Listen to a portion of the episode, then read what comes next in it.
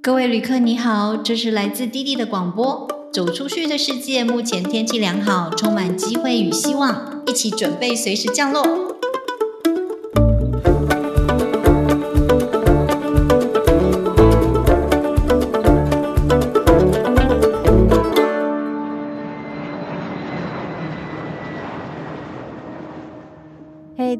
我是滴滴，这里是滴滴和那些走出去的人的 Podcast。今天我邀请到 Alicia。Alicia 以前从事行销，一直到现在从事能源相关的工作。我其实认识 Alicia 十多年了，每一次我看她去旅行的照片，都觉得好特别。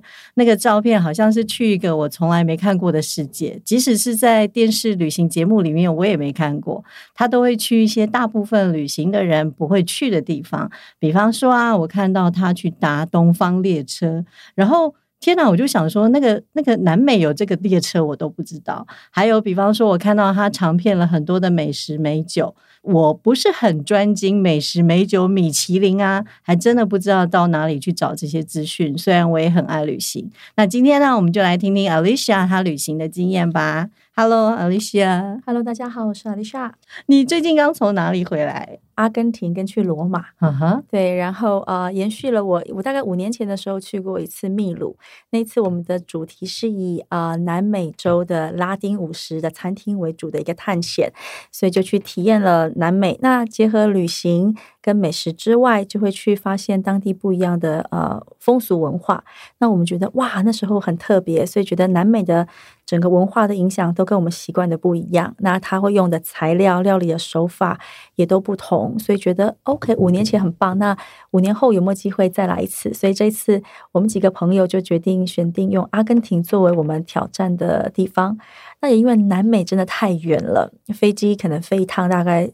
直接飞都要二三十个小时，所以我想说，哇，这次我要采取不一样的旅行策略。我决定先飞到欧洲休息个两三天，然后挑战一下罗马我喜欢的餐厅，然后调整一下时差之后，我再往南美出发。所以就成为了一个呃罗马再加上阿根廷的一个旅行。对，这样很妙诶，从欧洲然后再飞到南美。对，所以上一趟你也有去阿根廷吗？五年前那？呃，没有。其实南美比我们想象中的还要大。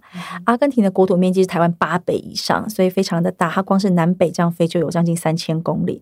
所以每个人去都告诉我说：“哇，你只留两三个礼拜在这里，时间真的不够。”我说：“对，但我们还有很多工作需要做，所以我只能够把这个时间留在这里。那我们可能就一年会挑一个国家。所以像下一次我们也有。”希望能够挑战，比如说巴西或是不同的国家这样子，所以我觉得是一个蛮好的一个体验。那呃，为什么会往意大利飞？主要是我们在上次去呃秘鲁的时候，我们碰到很多当地旅行的人，然后就想说，哇，亚洲跟南美是完全一百八十度的，飞真的飞很远。那台湾人一般觉得说南美我应该往美国飞，可是有时候飞机衔接。不见得很顺，有时候也会有这个班次衔接的问题。你有时候出来都要搭过境旅馆，所以我记得上一次我飞到秘鲁的利马，我飞了四十个小时，中间还住了过境旅馆，然后还有可能要在中美洲转机。哇，我说这真的太痛苦了，因为转机很花时间，等待也很花时间。我说有没有办法能够做直飞呢？然后我就发现，哦，原来其实南美很多是欧洲的殖民地，特别是西班牙或者是葡萄牙，所以反而你往欧洲飞，欧洲有很多直飞的班机，所以他们过去都有这个殖民的这个习惯，反而。比较能够飞，那刚好前一阵子啊，台北跟罗马华航有做了一个直飞，所以发现哇，我只要直飞十五个小时，但我不用换飞机，然后我可以再从罗马再飞布宜诺斯艾利斯，因为它是啊，布宜诺斯艾利斯是全世界除了美国之外第二大移民最多的城市。哦，所以它其实跟啊相对上跟意大利关系就很多，意大利餐厅啊，或者是啊这样子的航班就会比较完整，所以很有趣是，你到了。了南美的时候，要考虑他们的殖民文化，所以他的呃班次啊，他的旅行习惯就会跟我们一般在亚洲的不太一样。这样很聪明，这样的做法，所以就是一个十五个小时台北到罗马飞，对，然后出来调整时差，吃个几天饭，再飞另外一个十三个小时，所以飞机本身还是飞了二十八个小时，但是时间上时差各方面就调整的比较愉快，体力上也是比较轻松啊。哇，这是。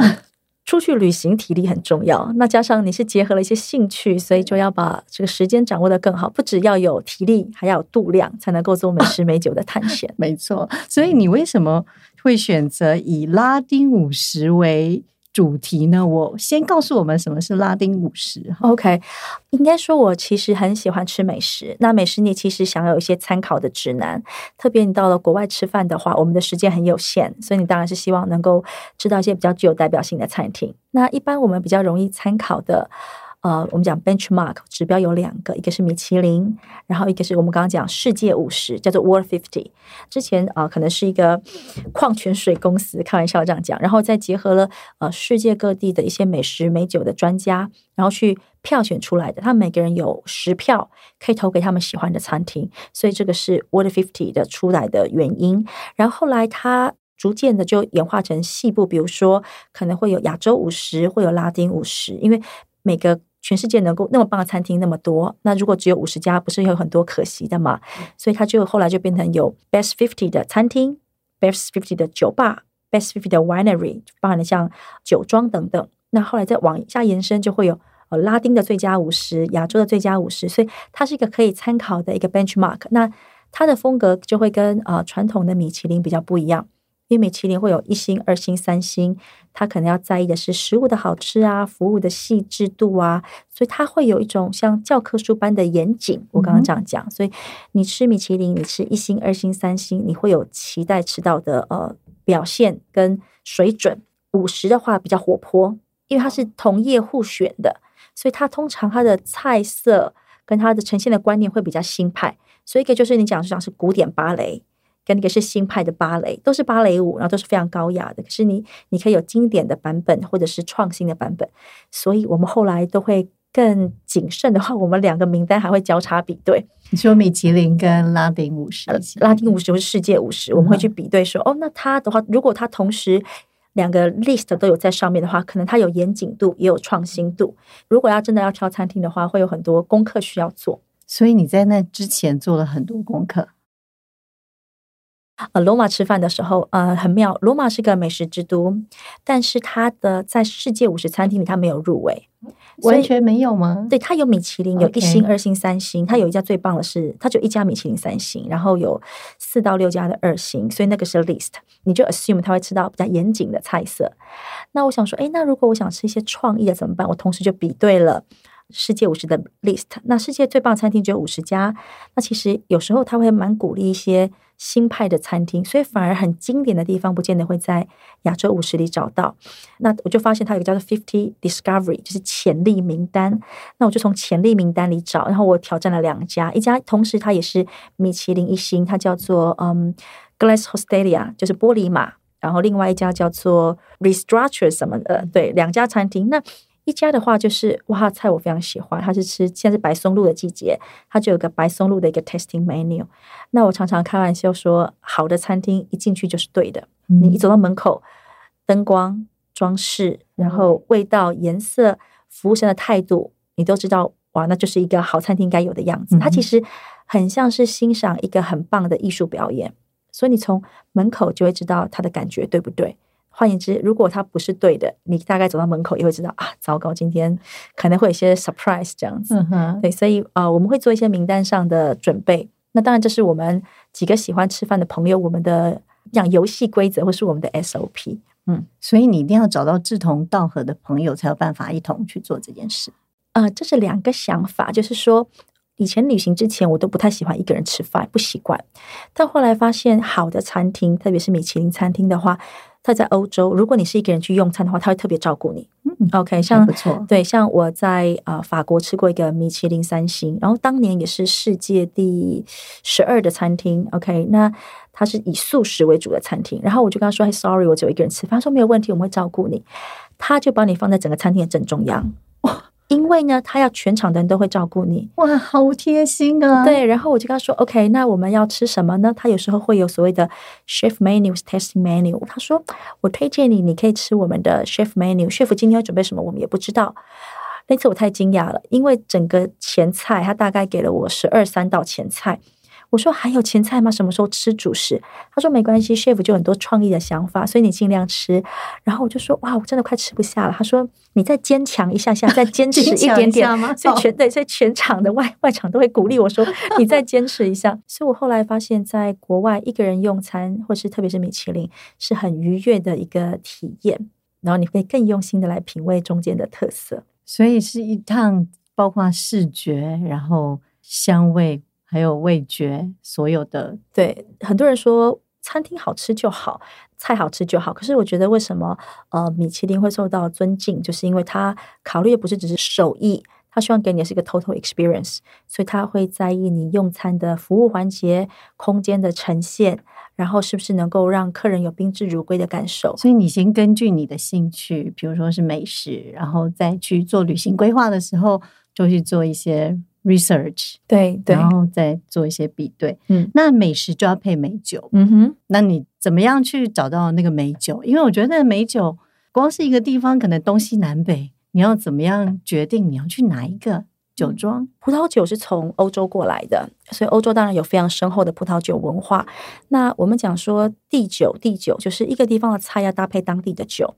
那我在喜欢这样的美食。旅行之前，我是喜欢吃饭，但我后来去了几趟欧洲之后，你也很多欧洲的朋友会发现，哇，其实美食要跟美酒搭在一起，才会所谓的 marriage 那种结婚的感觉。那说的很好，是是是。那我也曾经去过，嗯，一家当年是世界最棒的葡萄酒餐厅，叫做 Sketch，在 London，它那时候是两颗星。你没有想到，就是哇，这个餐跟酒搭配可以有什么样惊人的组合？我那时候我记得点了一个 course，然后他说我推荐你一支英国的 Riesling。我说英国的 Riesling 这个组合我没有听过，因为英国跟 Riesling 这两个东西你从来没有想过。但它是一个以葡萄酒为主的餐厅，我说我来体验看看。我太惊讶了！我记得我们那时候吃的菜是龙虾三吃，那他就呃在一个龙虾，它是用所谓 s o d a n 一种贵腐葡萄酒做成的糖纸把它包起来，然后还有龙虾跟 wasabi 啊，还有另外一个龙虾的做法，三道菜。然后他配那支酒的时候，你心中吃饭其实是会有画面的。那时候我觉得，哦，我可能在湖边欣赏一个海鲜料理。可是当我吃完饭，我那个酒下去的时候，我觉得好特别。我心中的画面就像是我搭缆车，我马上从水平面拉到了山顶，我可以俯视整个的餐。我想说，哇，好的葡萄酒的搭配，既然会让你有截然不同的感受，我就印象太深刻了。后来我就开始研究，我要怎么样把酒喝懂。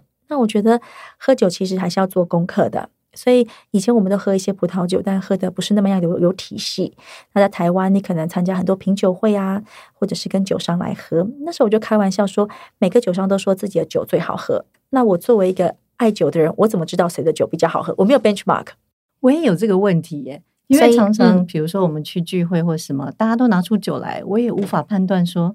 所谓的好，或者是它是什么样的来源或什么，我要怎么判断或决定？啊，应该这样讲，酒没有绝对的好坏，但是呢，呃，它有一些架构，比如说你心中会有一个像是一个一个图形，或者说哦，它是偏酸偏甜，酒体偏重偏轻，你可以把它摆到一个位置上，就是去形容这支酒我们所谓的架构。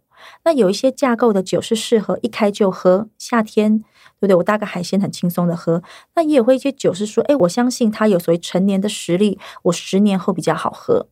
那所以你心中你必须理解这个框架是什么，然后再去挑选这个酒。那这个东西是有呃有一些 ISG 啊或 WSET 酒的学院，它会有一些。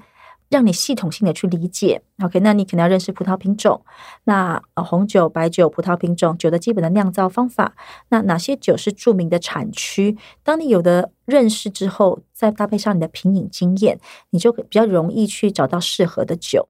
美食美酒它不会是分开的，它会是一个 lifestyle。我在台湾的好餐厅，我假设都吃完了，那我去吃最棒的或者有趣的日本料理，或是泰国菜，或者是啊，我飞到欧洲去吃。那你就会把旅行跟你的美食体验把它结合在一起，因为美酒本身，我也参加过了一些有趣的以美酒为主题的旅行，比如说，我就想到法国兰斯，它是香槟的首府，我可能就安排五六天都是喝香槟酒庄，我一口气喝了很多家香槟酒庄，我心中就会知道，哦，它的身体是偏重、偏轻、偏酸、偏浅，你对它的这个酒种就会有些认识。那我也去过波尔多。那波尔多的话，它也有所谓的红酒马拉松，你可以结合美食美酒，甚至加上运动。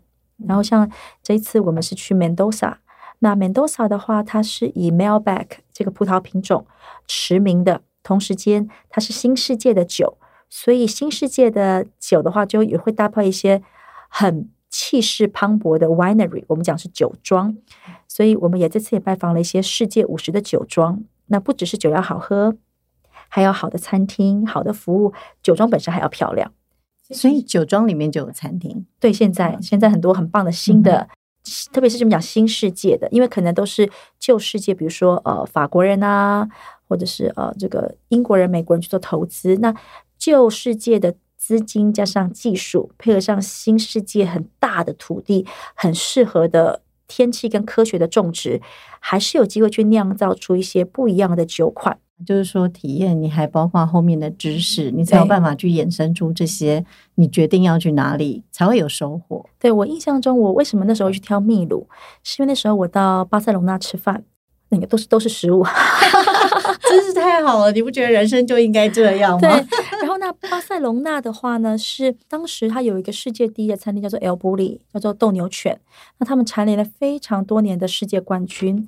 呃，那对兄弟呢，就是以所谓的分子料理闻名。他们就去拆解食物的元素，所以橄榄长得不是橄榄，它可能特殊的胶植物把它包起来，所以你觉得你吃起来是橄榄，但它看起来不是橄榄，但是蛮好玩。它就是去把你的经验。拆解，有时候你看到的跟你吃到的是不一样的。那这个崭新的手法在当时叫做分子料理，对你可能在十年前、十五年前非常的 fancy。那后来他们拿了很多年的世界冠军之后，他们后来变得很像实验室，挑战新的技术、新的手法，带给你新的旅行体验，这样子美食体验。那后来他就把那个餐厅就关起来，他就开了四家小餐厅哦，一家做 tapas 的，一家做呃，比如说他认为的新的西班牙菜，然后他那时候做一家秘鲁菜餐厅，跟做一家。墨西哥菜餐厅，然后他开了一家餐厅叫做 Forty One Experience，很好玩，因为他们必须到世界各地旅行，然后去收集到他的经验，所以那个是在一个以北纬四十一度绕世界一圈的一个餐厅。那是什么国家呢？对，一圈很多很多，包含了像我们刚讲秘鲁，然后可能像泰国或者很多不同的国家，所以它那个呈现很有趣，它就是呃有灯光、有音乐、有菜，它叫做酒料理，因为它是十三杯调酒搭菜。它是用酒为主，所以呢，可能有清酒，可能有啤酒，可能有调酒，可能有香槟，不一样。每一道菜它就搭配一道小东西，要下酒菜，所以那个餐厅起码要吃四五个小时。然后某一次呢，呃，我就吃就觉得，哎，这个菜我怎么没有吃过？因为它有酸有甜，但它没有辣，它又不是泰国菜，因为泰国菜应该要有香料的味道。它用用很多的海鲜，那到底那个是什么呢？我才发现啊，原来那就是所谓的秘鲁菜。那当时。我们已经累积了一些经验。当我们在飞到秘鲁去的时候，就发现啊，原来我在国外国吃的秘鲁菜是这样。那秘鲁的话，呃，能够是什么样表现？那像呃，今年吧，二零二三世界第一的餐厅是秘鲁餐厅，叫做 Central。秘鲁本身有嗯中国、日本跟西班牙的移民，所以对食材的使用就会有东方的手法跟西方的手法。它本身是个狭长型的国家，所以它的温度从啊寒带到热带。国土也像从零度到三千度，就是有高山有海洋都有。那 Central 的话，就是希望用不同的经纬度跟不同的高度来呈现秘鲁的食材，很有趣。所以你进去的时候，因为它的国家里面可能右右上方是亚马逊丛林，左下方可能有这个什么马丘比丘啊，或者迪迪克克湖这种高山的湖泊等等。所以你能够吃，就从海面下二十五公尺吃到海面上三千公尺，所以它就会有很多的呃这个。不同的空间的这个呈现，所以我就觉得哇，我去吃一个好的餐厅，我不只会吃到食物，喝到它当地的我整个秘鲁可能有的各式各样的酒，我还会去理解到它的逻辑或它的哲学性的思考。所以那时候我们对这个餐厅觉得哇，好好特别，今年到世界第一了。那你的秘鲁有没有什么特殊的经验？在秘鲁，除了美食之外，其实它有非常多著名的景点，比如说呃马丘比丘，然后比如说它的迪迪克克湖，全世界最高的高山湖泊。那那次我们去了几个很有趣的景点哦，一个叫做阿克利巴，那它是一个呃十三世纪就在的一个修道院城市，那周围有三座的火山包围，所以你去那边就会有很很强大的一个历史情怀。那因为我们每次去的时间很有限，所以我们的移动都是搭飞机。那搭飞机你都是从高空去看那个风景，其实偶尔有点可惜。那中间我们在二十四号那天，我们就是去住所谓的呃库斯科，就是以前印加帝国的首府。那那边就有比较多文化的一些资产。那它也是呃当地原住民的一个大的聚落。所以我印象中是二十四号那一天，刚好是圣诞节，所以在一个山谷里哦，真的有好几千个帐篷，那每个都是当地原住民穿他们那个很可爱的蓬蓬裙啊，绑个辫子，然后来卖他们的手做的艺术品，印象非常深刻。那隔天的话就是呃圣诞节本身，但大多数餐厅，南美的话都是天主教徒，大多数餐厅啊他们都不会开，那我们就必须趁那个时候去做一些凹豆的行程，所以我们就去看了大家呃。这个世界七七大奇迹界，这个这个马丘比丘。那从马丘比丘呢，我们就要接下来就要思考，我怎么移动去那个迪迪克克湖，全世界最高的高山湖泊。从一个海拔大概三千的地方，你要移动到一个将近四千二的地方。所以那时候我就想说，哎，那我不想再搭飞机了，我就开始研究，发现哦，我可以选择搭火车，我也可以搭公车。那就发现那边有一个所谓的南美东方快车，就是东方快车有在有一个是。曼谷段的，然后也有那个巴黎呀，然后也有伊斯坦堡，有好几个路线。那那个是南美的东方快车，就是你可以整个晚上睡过去的三个景点，然后大家可以整个通宵就是睡过那个呃火车。那那个火车的走法，我们选的是从库斯科。然后经过一个全世界最高的高山车站，四千多公尺的车站，然后下降到迪迪克克湖，然后它的车上就会有 entertainment 啊，然后会吃很好吃的餐厅，就像是我们古时候复古的那种殖民风格的那样子的局一样。然后它也会一些表演，所以我们就是搭那样的一个高山火车，享受美食，然后看外面那种。三四千公尺左右的不同的风光，所以你窗户望出去，是不是就是像有点像悬崖的感觉？会这样吗？呃，它没有到悬崖，它有很多高山。那像我的兄弟，他喜欢爬山的，他说：“哇，那是因为跟你们旅行。如果是我自己旅行，我会走上来，他会用走的走过那整个山丘，那个、那个、那个三三四千公，那也要走好久。对对对，那我说。”哦，那我们的话，我们女生嘛，我们就比较 relax。那那因为大家其实平常都还有工作，所以那天我们就开玩笑叫做休整日。所以其实，在高山火车上，但大家拿出电脑都在疯狂工作，因为对呃，在美国工作的人而言，那时候刚是 Christmas 都在结年度业绩，所以大家很疯狂在工作。那当我们到了迪迪克克湖，它最大的特色是它有很多的迪迪克克族，他们是住在水面上的。那他们住的那个漂浮的，就是用他们特殊的苇草。相成的一个岛屿，所以它的房子是浮在岛上的，所以房子跟人一起在岛上，一直在移动吗？一直在移动，只要挖个洞就可以钓鱼了，就大概这种风情，自给自足。对，所以我觉得我其实很喜欢秘鲁，因为它都有很多的少数民族啊。你去拜访他们的时候，就是就是去参观他们的生活，所以呃，那一段我们一到一方面体体验了这个印加帝国的文化，还有他们当地原住民的一些呃风格。那包含了高山火车啊，或者是呃去迪迪克克湖的这个体验，都非常的具有异国风情。其实像这样子啊，你就会有一种看世界的感觉，你才会发现哦，原来有一群人跟我们是过不一样的生活的样子。其实虽然说它是个旅行，我觉得也可以说我们就是到另外一个国家去过另外一种生活，因为我们也。不急着走，也没有说像看个景点，一天去三个地方、四个地方，我们就是在那个地方一段时间。对，所以他的呃生活形态就会跟我们早年的，就是我希望两个礼拜可以去十个国家，反过来变成是，哎，我在这个地方待久一点，然后我可以去体验它，跟去感受它。对一个环境来讲，你有一个。主题的时候，你更容易深入去了解他的这些思维，不是为什么酿酒的人是这样想的？那美食的人又在想什么？所以你有一个哈比的话，你就可以更了解当地人的思维。像啊，这次去阿根廷，那阿根廷除了美食美酒之外，比如说像它什么伊瓜苏瀑布啊，然后南部可能有什么世界的尽头啊，那当然它 Tango 也非常有名。那我的逻辑是说，我每到一个地方，我要学习那边的一个文化，我才可以更从不同角度去理解它。所以我就花了三个月时间去学 Tango，在台湾，在台湾。对，那学了 Tango 的话，就是一，你跟当地的朋友就更有话聊了。那你可以把这个艺术表演也放到你的生活里，就去看艺术表演。那你也去理解说，到底 Tango 的来源是什么？那其实你会发现说，哦，Tango 当初可能是。布宜诺斯艾利斯在建港的时候，他其实用了非常多的意大利移民，所以意大利移民都在港口生活。那他们可能当初很贫穷，所以可能就那你知道贫穷的地方，可能就是会有工人啊，可能就是会有我们讲的这种流音啊等等的。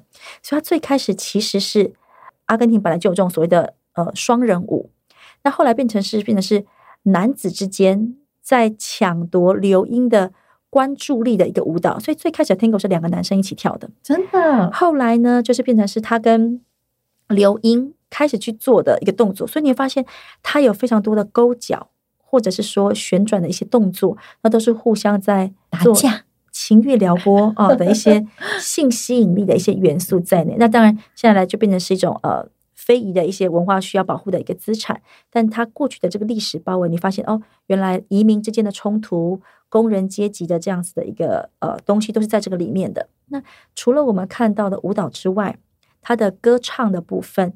其实 Tango 它也是有歌唱表演在里面的。那它的这样歌唱方法，就是结合了他们所谓的高球民族以及意大利声乐哦，这个综合的一个呈现。所以艺术其实跟它的殖民文化发展文化其实都会关联在一起。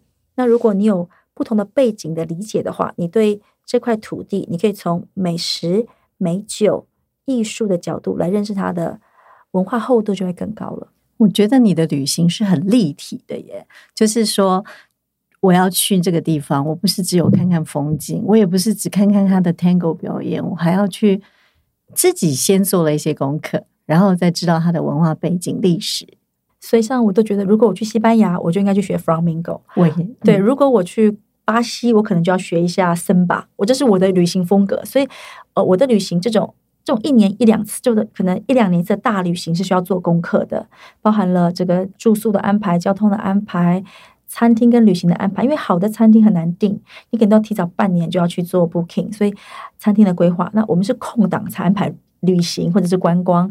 那自己的兴趣就可以自己去做一些延伸。所以我觉得长期的旅行是要做功课的，你可以在有限的时间里去体验到最多的。但如果说，呃，是一些亚洲的美食都市，什么上海啊、首尔啊、东京啊，或者是曼谷这样的 short term 三五天的这个短期的 city trip 的话，餐厅订好就可以走了。但是，对，但是如果是比较呃远的地方，那希望能够做更多准备的话，功课其实就要准备很多。但是这个功课，比方说好了，如果我们去一个完全不熟悉的国家，那个切入点你会从哪里切入？完全不熟悉的，嗯，你为什么挑这个国家？一定有些原因嘛？那这国家可能有，比如说哦，我是以自然资源闻名，比如说冰岛，你可能想要去看它的火山加冰山，OK？那你要怎么去，对不对？那呃，现在有一些很方便的 international 的，有一些主题式的，像像你看台湾的 KK Day 啊，或者是什么呃，国外的也会有些 Find Your Guide，它有很多 package，就是比如说我到罗马，我有一天的时间，他就问你说你的兴趣跟兴趣有关哦，美食、美酒、文化、散步、outdoor。它都有不同的题目让你去选一些 shorten 的 package，那你可以当地再安排，可以提早安排。像这次我去罗马的时候，我就安排了一个有趣的行程，就觉得嗯，美食我可以啊，美酒我也可以。那有没有什么有趣的呢？那我就想说，诶，之前我们看电影那个《罗马假期》，对，他会骑那个韦氏牌，有没有？然后去绕行罗马，他就有个行程就是。搭着韦氏牌，就是会有一个导游哦，一对一哦。然后就是像我们古时候看到，就是会有个人骑在摩托车上，你旁边有像一个像小包厢的那个那个小位子，小位子你可以坐进去。所以我们就两个人一组，就真的就是绕行罗马整个早上，好酷炫，很酷。然后那个车子就是石板地嘛，所以就咚咚咚咚咚。然后每到一个时间的呃，我们可能同时间五辆车子出发，每辆都是古董的的韦氏牌。然后呢，那你的当地导游就是你当地的朋友嘛，会跟你聊聊天。那到了景点的时候，可能就有会都是带你罗马人带你玩罗马的概念，所以就会有一些私房景点的分享。然后我觉得很有趣，所以这就是你看到的角度不一样。你一般可能是搭巴士，或者是游览车，或者是地铁、飞机，但是跟着 local 的人玩就是一个不同的行程。所以这就是一个我觉得很有趣的那种是 city tour 的部分。那像我们到了啊，这次到阿根廷的时候，我们去冰川。那冰川的时候，你当然是可以选择，就是去看它就好。有的人说，那我们可以去走它吗？所以它就有所谓的 big ice 或者 mini walk，就是跟着当地的专家走到冰川上去，去体验，比如说走三个小时、五个小时的践行。哦，那你就是可以去体验更深入的去跟冰川共处在一起。挑选的那个地方，它有它基本的特色。可是除了平常我们的走马看花之外，我们可不可以更深入的去体验它？那这个现在其实网络很发达，所以你可以透过这样子好的一些 package 的体验行程，然后更深入的去理解它。像我们这次也去伊瓜苏瀑布，那去伊瓜苏的时候，呃，伊瓜苏瀑布它一边在阿根廷，一边在巴西。那我就说，我们可以更亲近它嘛？我就开始做功课，发现哦，有一种行程是你可以搭船从下游冲进瀑布，所以我穿越过吗？就是一直会淋湿，会全身都是湿的。开进瀑布，就瀑布就是水就打在你身上，去体验它。我觉得好立体哦！我一下子在瀑布上，那我现在在瀑布下。那后来呢，我们就跟呃我们的 tour 讲好说，那我们可不可以一日巴西？我们想看看巴西赛的瀑布长怎么样。通常这个是个两天一夜的行程啊，但我们时间太赶了，所以我们就特殊来做处理。结束完阿根廷之后，我们再杀到巴西。那巴西就是完全不一样的风格了，它是看广度的，所以你会从啊瀑布的下游到上游二点五公里内，你会看到将近两百个瀑布。二点五公里，将近两百个瀑布。你如果只看阿根廷赛，你不知道说原来为什么它是世界七大奇迹。那如果你有机会看到的话，觉得太惊人了，水量之充沛，然后大瀑布、小瀑布高高低低，然后都是满水位的。你可以从瀑布上看，瀑布下看，然后再横向的看，所以你就发现。值得的，值得，难怪它是世界七大奇迹，非常惊人，非常惊人。我感觉你们是可以飞来飞去吗？各个角度是呃坐船还是就是穿越过去以后？对，因为他们观光其实做的都很完整，所以像在走瀑布的话，必须是导游带着你才能够走捷径嘛，才会超捷径。那我们刚刚讲第二个部分的话，是我们呃坐那个越野车，然后到了下游之后，再从下游再搭快艇上来，然后呢，我们又被接走了，然后呢？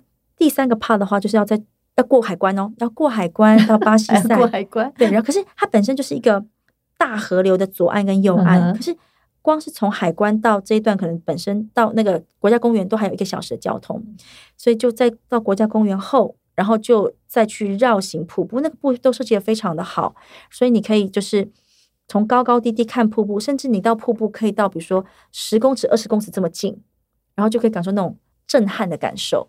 那刚好为什么会有做这件事？是呃，之前王家卫导演在《春光乍现》的电影里的时候，他的开场就是非常壮观的伊瓜苏瀑布，所以啊，作为一个时代里的人，就觉得啊，如果有机会亲自去体验，也是蛮浪漫的。其实，就算你有把这一段拍下来，我觉得如果人们光看影片，还是会觉得那个震撼力是不足的。对，但是但是因为南美真的很远，像那时候我出发前我要准备资料的时候。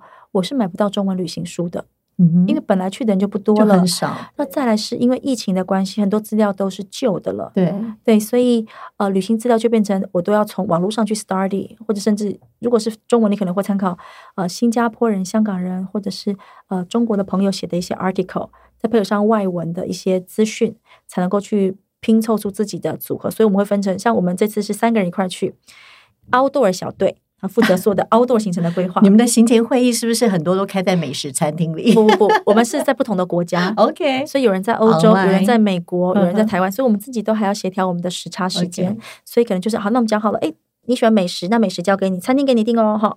那他一定要订到他满意为止嘛，所以都是订世世界等级的餐厅给他订。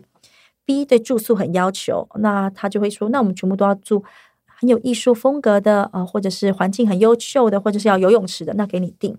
那我是负责旅行组的哈，那就是去安排冰川怎么走啊？那我要搭船去看这个南极的企鹅啊，或者是我要去伊瓜苏瀑布，我要怎么去做体验啊？所以根据的我们兴趣及每个人在意的东西去做分配，因为你在意的你一定要做到最好嘛，而且自己有自己的强项嘛。听起来你的这种旅行其实花费都要有一些成本，蛮高的，对吧？嗯，应该是这样讲啊。我们自己来做规划，成本上一定会比旅行社便宜。但是也会分你的旅行的等级，比如说风俭游人嘛，我们都说要到布宜诺斯艾利斯集合哈，好了，那你要搭经济舱去还是你要搭商务舱去，就大家自己处理。嗯，那我们落地之后，大家会 compromise 一个住宿的一个游戏规则，所以我只能说自己花的成本一定比旅行社便宜一点点，但便宜旅行社当然它出了很多专业的规划跟人工，那它有它必要的成本。如果是我们自己的旅行的话，again 也要分。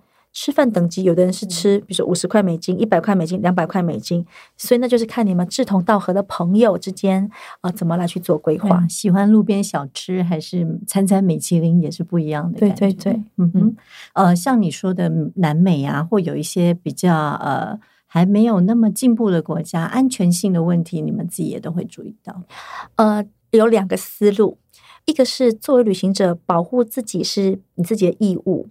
那所以呃，像我们是女生嘛，所以像我其实是晚上不太出门的，或者是说我出门我就只搭 Uber，因为我没有办法担负我在移动的时候碰到陌生的状况的风险，所以我宁可费用多一点点。所以说来惭愧，即使在罗马或者是在布宜诺艾利斯，我没有搭过大众交通运输工具，那是为了我自己的安全考量。对，这个考量点对，没错。那像另一方面是有人讲说，哎，你在罗马或是你在布宜诺斯艾利斯，他们的治安不好，你手机拿在手上都会被抢。